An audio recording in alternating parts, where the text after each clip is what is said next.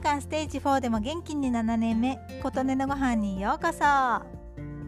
私の経験した仕事シリーズ4個目は日雇いバイトの第2弾。これも30年以上前のことなので場所も内容も詳しくは覚えていません。これも1日働いて1万円だったと思います。当時の日雇いバイトは多分1日1万円が相場でした。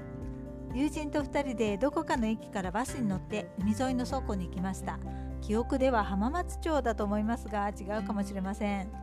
その倉庫に飛行機か船かで運ばれてきた大量の服をそれを注文している店舗に振り分けるという仕事。A の15番の服をこのお店に何着こちらには何着などとさばいていく感じ。仕事としては難しくないし力仕事でもありませんが行き帰りに時間がかかって丸一日同じような作業なのでずっと続けていたらこちらも大変なこともあると思いますがそのバイトも2回ぐらいしかやらなかったと思うので大変だった記憶はありません。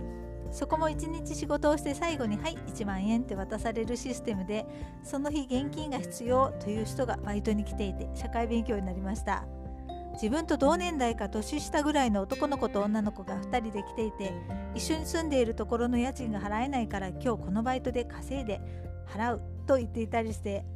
切羽詰まった感じではなくて遊びすぎちゃったんだよね。だからすぐ現金もらえるバイトに来ました。明日支払いだったんだよ。忘れてたという感じでした。遊ぶための軍資金としてバイトに来ている自分とは別の世界を知ったりしてなんだかすごいなぁと思ったことを思い出しました。ということで私の経験した仕事4個目は倉庫で荷物の仕分けをするバイトでした。あなたの元気を祈っています。琴音のありがとうが届きますように。